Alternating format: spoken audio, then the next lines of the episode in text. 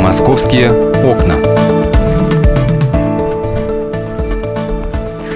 Ну что же, здравствуйте. Продолжается наш, наш эфир. Это программа «Московские окна». Так сложилось, что сегодняшний эфир у нас весь очень непростой. Мы обсуждаем очень тяжелые темы. И вот у нас очередное расследование. Через секунду расскажем подробности. Расследование комсомольской правды.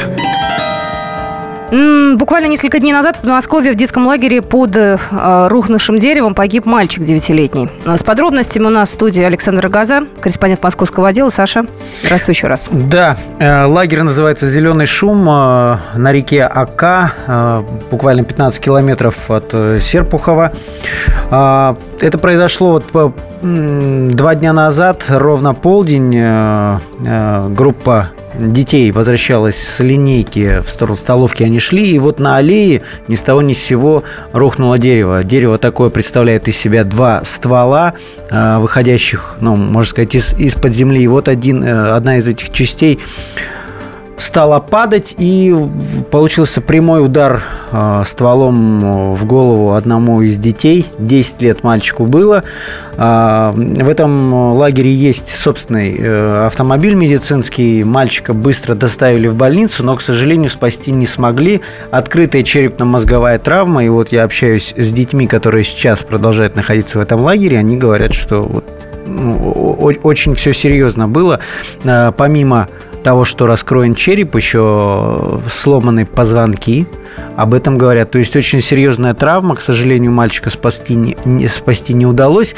И сразу же первые версии, разумеется, сейчас проверки. Следственный комитет завел уголовное дело по статье там, предоставления услуг, не соответствующим правилам безопасности, из-за которых погибли люди. Но вот самая первая версия накануне, я напомню, что в московском регионе был очень серьезный ураган. Угу.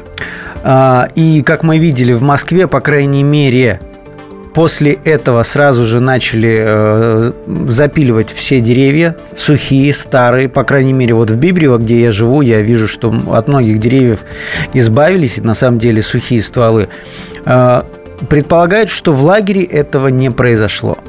А, то есть э, никто, видимо, не озаботился проредить всю эту территорию. И, к сожалению, это и закончилось... Проверить. Да. А, к сожалению, закончилось трагедией. Более того, там ведь пострадавшими оказались и другие дети. Э, благо обошлось без переломов даже, но дерево рухнуло на большую группу людей, э, детей. И мне вот один мальчик, который, повторюсь, находится сейчас на территории лагеря, говорит, что вот этот погибший десятилетний ребенок даже в какой-то момент, видя, что дерево падает, оттолкнул стоявшую рядом девочку.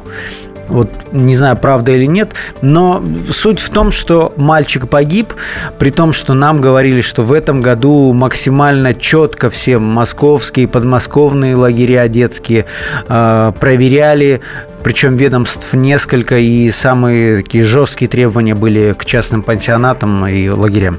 Знаете, я сейчас предлагаю вам услышать мнение адвоката, потому что нам бы понять, кто в подобных ситуациях несет ответственность. Э, вот. Э, мы обязательно сегодня услышим Оксану Пушкину, которая является уполномоченной по правам ребенка Московской области. Она, в общем, человек неравнодушный. Сама лично, я помню, ездила, инспектировала лагеря детские.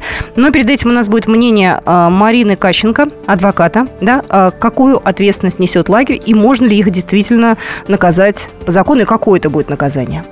Все те статьи, по которым привлекаются к ответственности должностные лица в подобных случаях, они карают за совершение преступления по неосторожности. Получают сначала условная мера наказания, а потом, внимание, все они всегда подбадают под амнистию. Не повод ли, не причина ли в этом, в том числе отчасти кроется, что нет ощущения жесткого реального наказания. Мне представляется, что этот случай есть еще один повод для того, чтобы Государственная Дума обратила внимание на необходимость недопущения применения амнистии к лицам, по вине которых, да, по неосторожности, погибли люди. Ну вот э, только что адвокат Марина Каченко нам рассказала, э, кто несет ответственность. Но опять же, похожий вопрос мы задали Оксане Викторовне Пушкиной, уполномоченной по правам ребенка Московской области телеведущей. А вот действительно роль директора лагеря, она здесь э, какова? И она ли несет лично ответственность за то, что у нее происходит на территории? На сегодняшний момент родители допрашивают сейчас. Следователь сказал, что это дело может расследоваться месяц, два и так далее. Любопытная деталь, видимо, судьба. Мальчики забыли оба, два брата, э, путевки. И мама звонила и, и просила директора, чтобы их все-таки взяли в лагерь. А в принципе их хотели отправлять в тот же вечер. И невероятно Я... соболезную родителям. Ну вот, только что мы услышали Оксану Пушкину, которая э, лично держит под контролем эту ситуацию. Э, вот, э, насколько я знаю, провели сейчас анализ дерева, я уж не знаю, как это называется по-научному, дендрологический или какой-то еще, и пришли к выводу, что дерево было изначально трухлявым, то есть его, скорее всего, должны были спилить еще в процессе подготовки и приемки лагеря к смене. То есть это должны были, видимо, сделать весной, потому что у нас же в мае обычно принимают лагеря. Ты, ты, ты знаешь, вот гуглив уже задним числом, я увидел, что в конце июня в этот же лагерь приезжала большая группа сотрудников МЧС и проводили, ну, некое подобие учений, конечно, не этой ситуации, а в целом там пожары, еще какие-то ситуации отрабатывали. То есть, исходя из этого, я понимаю, что и МЧС этот лагерь был на контроле. Почему? Угу. Я не знаю, конечно, задним умом мы все сильные, да, крепкие, но я повторюсь, такой ураган. Я вижу, что в Москве все эти зачищаются э, деревья старые, трухлявые. Мы с тобой говорили в эфире даже с э, директором зоопарка московского, где э, люди стали эти деревья э, ну, убирать с территории накануне, конечно. только зная о том, что погодные условия изменятся. Я, кстати говоря, в единственный способ связаться с директором вот, вот этого э, лагеря. Я написал ей ВКонтакте, она ответил, ответила очень лаконично. Это несчастный случай, у меня шок. Все. Ну, ладно, хорошо. Эмоции, это понятно, шок шоком, но, но кто-то за это понесет я. Отмечу, конечно, расследование будет проводиться, и, повторюсь, э, заведено уголовное дело по статье э, услуги, не соответствующие условиям, ну, правилам безопасности, из-за которых погибли люди. Дело с несовершеннолетним. При, при этом самое интересное, что лагерь продолжает работать. Массового оттока э, детей, то есть родители их не забирают.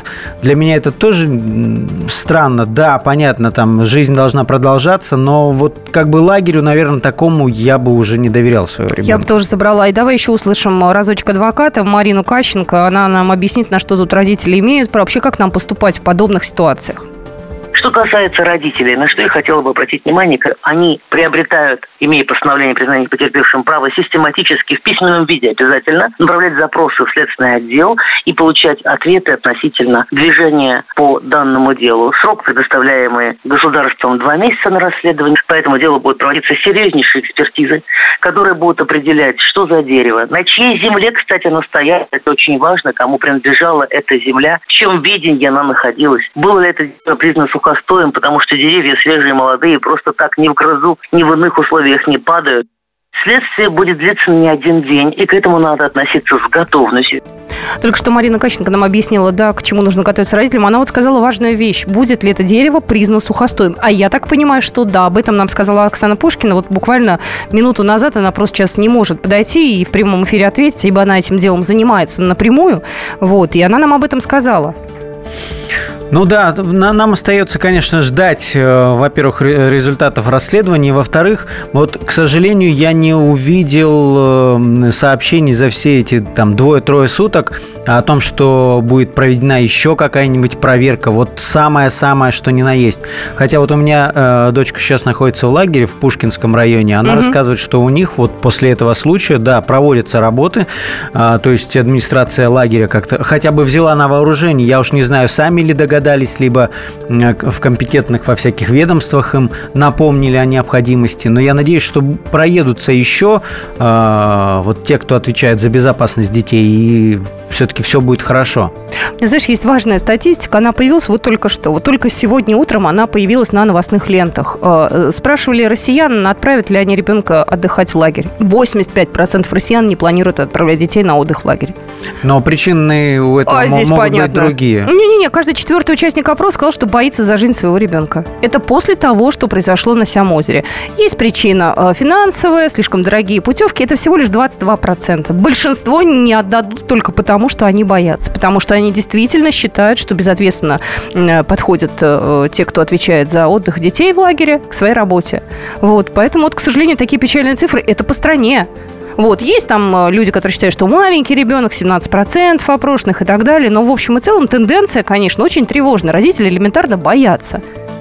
Ну, я думаю, что э, это, это всегда, и это чистая психология. Я тоже отправляю ребенка в лагерь, как-то, ты знаешь, переживая. Когда он рядом, все-таки как-то спокойнее, ты можешь влиять на ситуацию. Когда он далеко и непонятно, кто им занимается, вот это тревожно, конечно. Тревожно, тревожно. Я надеюсь, что это лето у нас, уже остатки лета, полтора месяца пройдут все-таки без происшествий. Но в любом случае, если что-то где-то у вас в лагере, где ваши отдыхают ваши дети, что-то не так, вы можете нам в любом случае написать.